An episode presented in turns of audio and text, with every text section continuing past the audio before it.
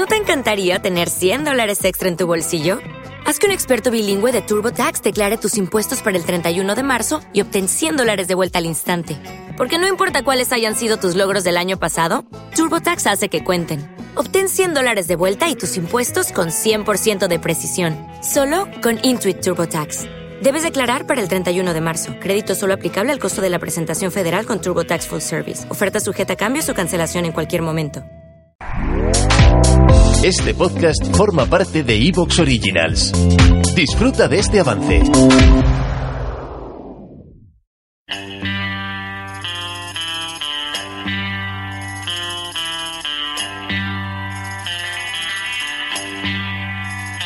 Take the last train to Clarksville and I'll meet you at the station. You can be here by 4.30 cause I've made your reservation. Don't be slow.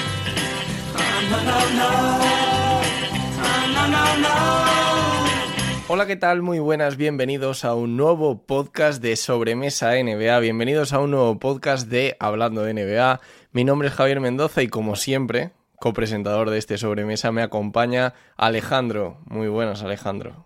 Muy buenas, Javi. Pues aquí estamos ya con las finales de, de la NBA a la vuelta de la esquina. Y bueno, pues oye, vamos a ver, vamos a charlar un poquito ¿no? también de este culebrón que ha sido Miami, Boston y bueno, y de todo lo que te apetezca. Pues sí, sí, no, no será por cosas de las que hablar hoy, ¿eh, Alex. Eh, la gente ni siquiera se puede quejar de nuestra ausencia porque no hemos llegado ni al mes esta vez, ¿eh? Perdón, no, no, no, no. Así que la verdad que, bueno, ahora las. Bueno, y que también hay más noticias, porque también hay el tema de entrenadores, de no sé qué, las consecuencias de estas derrotas. O sea que, bueno, la NBA es una competición muy viva. Yo creo que por eso nos tiene a todos enganchados. Y bueno, la verdad que eh, hay que dar el do de pecho en estas fechas. Absolutamente, la verdad es que está siendo una fecha muy loca, ¿no? Porque a todo ese jaleo que hemos tenido en los playoffs con lo de los Boston Celtics, como tú ya bien decías, ese lío entre Miami Heat y Boston Celtics, una eliminatoria que nos ha traído a todos de locos y que incluso ha desplazado nuestra emisión de hoy, que en principio estaba prevista para el domingo, pero claro, como se alargó eso de una forma tan exagerada hasta el séptimo partido, pues nos hemos quedado que hemos tenido que mover la fecha. Pero además es que, como tú dices, se han empezado a mover entrenadores, hay banquillos muy calientes y muy importantes que se han empezado a mover y otros que todavía está pendiente de saber quién va a ser el entrenador, ¿no? Y no es que vayan a ser menos importantes.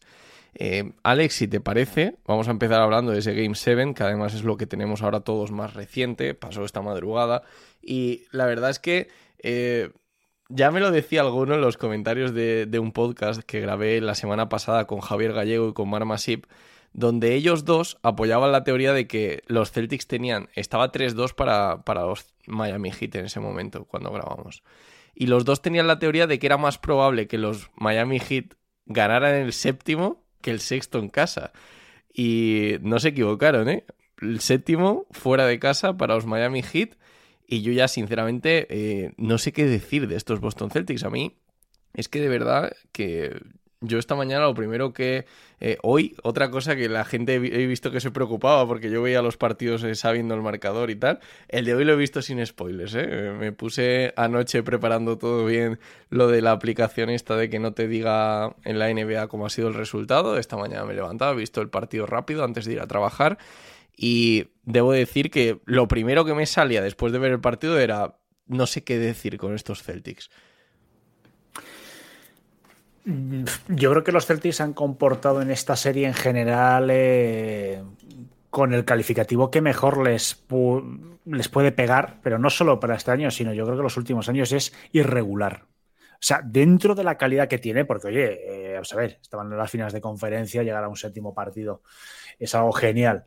Dicho esto, yo creo que son irregulares. ¿Por qué? Porque sus dos principales jugadores este año han sido especialmente irregulares, Jalen Brown eh, insisto, dentro de la calidad, porque enseguida ya sabes que aquí la gente se te echa encima. Entonces, bueno, vamos- a decir, Tatum y Jalen Brown jugando a un gran nivel, pero han sido tremendamente irregulares. Entonces, eso no da una consistencia al equipo. Ya lo estamos viendo en el séptimo partido, ahora poquito a poco iremos desgranando más lo que ha dado de sí.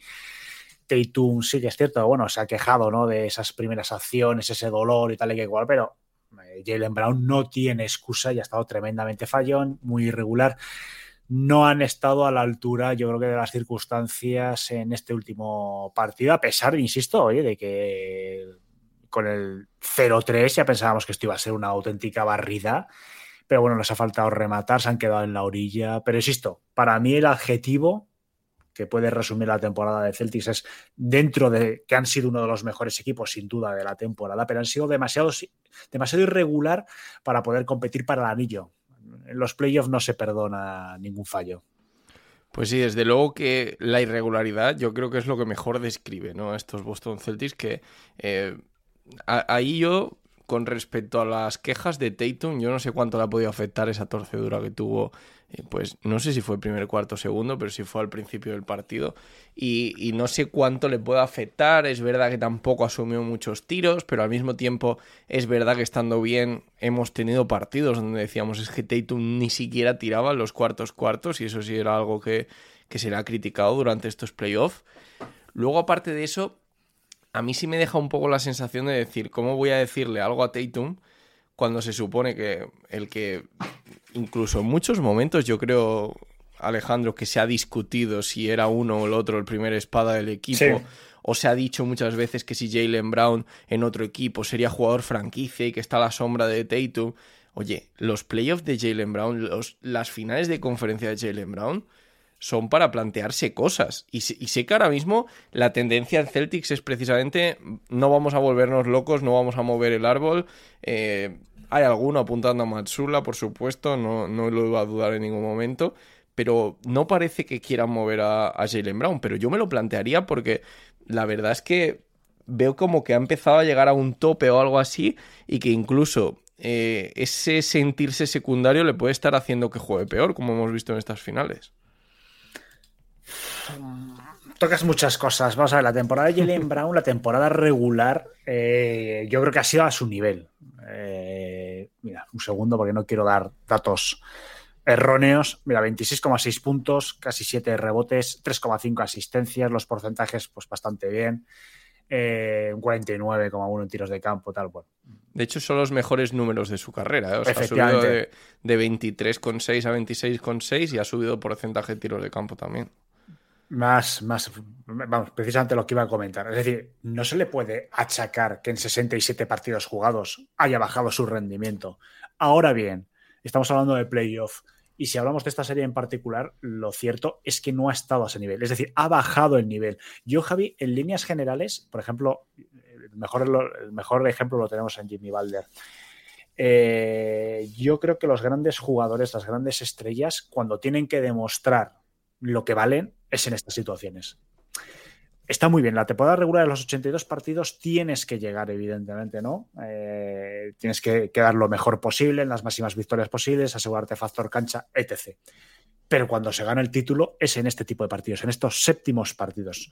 Jimmy Balder, fíjate, Jimmy Balder en temporada regular pasa entre comillas, sin pena ni gloria, ¿no? Nadie habla de él, el Jimmy Balder, qué exhibición está haciendo, pero llegan este tipo de partidos, llegan este tipo de situaciones y está a la altura. Sin hacer 50 puntos, pero está a la altura, da una solidez. Cambio, Jalen Brown esta temporada no lo ha hecho en playoff.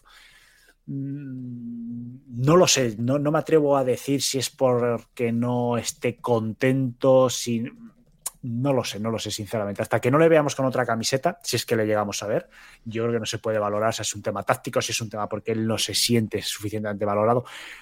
A él se le ha preguntado varias veces, o sea, esto no es nuevo y siempre en sus declaraciones ha dicho que su sitio es Boston Celtics, que él está feliz, que la ciudad eh, le ha cogido bien, que está contento con, jugando con Jason Tatum y los demás compañeros. Entonces, bueno, de todas formas, vamos a ver qué consecuencias sale de esta derrota.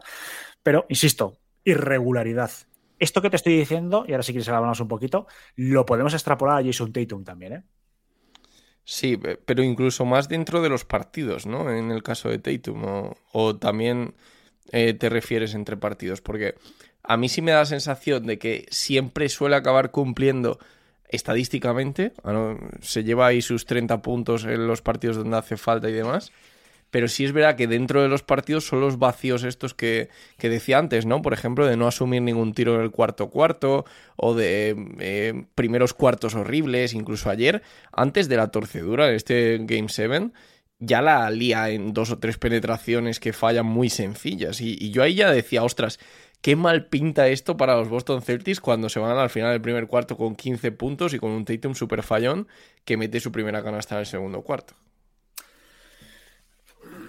Que Jason Tatum esta temporada eh, también ha ido un poquito a dientes de sierra, en términos generales. Yo creo que en los partidos, por ejemplo, en este último partido, es que no sé, bueno, yo tampoco tenemos que por qué dudar, seguramente tuviese molestias, pero ¿cuántas veces has escuchado a jugadores como LeBron o de este, de, este perfil y de esta categoría decir que está jugando con molestias y te han hecho un partidazo, ¿no? No lo sé, yo lo relativizo mucho más. Los, los porcentajes de tiro han sido paupérrimos. Eh, no ha sido digno de un séptimo partido. Es que, no sé, Miami Heat les ha vapuleado y Jason Tatum no ha estado, pero es que tampoco defensivamente ha estado un poquito ausente. Yo creo que psicológicamente, fíjate que me sorprende, ¿no? Porque tú de pasar de un 0-3 a un 3-3, lo normal es que a este partido hubiesen llegado bastante fuertes. Pero yo es que psicológicamente he visto al equipo un poquito, eh, no lo sé, que no creí, no, yo creo, Javi, que no se han creído que tenían la opción de hacer historia, que les ha pesado eso demasiado. Y ha habido una desconexión total, porque en otros partidos que Jason Tatum, a lo largo de la temporada, incluso de los playoffs, no han estado bien. Bueno, el, el resto del equipo sí que parece que no, que Jalen Brown el primero, Marcus Smart, parece que había un... Eh, bueno, que taponaban esa vía de agua de porque Jason Tatum no estuviese al 100% y esta vez no, han estado todos fatal. Entonces, bueno, tampoco vamos, yo tampoco me centraría demasiado en la culpa en los Jays, porque aquí yo creo que ha habido una debacle, una debacle perdón, eh, general. Sí, de hecho, por ejemplo, eh, a mí otra de las cosas que me sorprendió de este partido es el tema de... ¿Te está gustando lo que escuchas? Este podcast forma parte de Evox Originals y puedes escucharlo completo y gratis desde la aplicación de Evox. Instálala desde tu store y suscríbete a él para no perderte ningún episodio.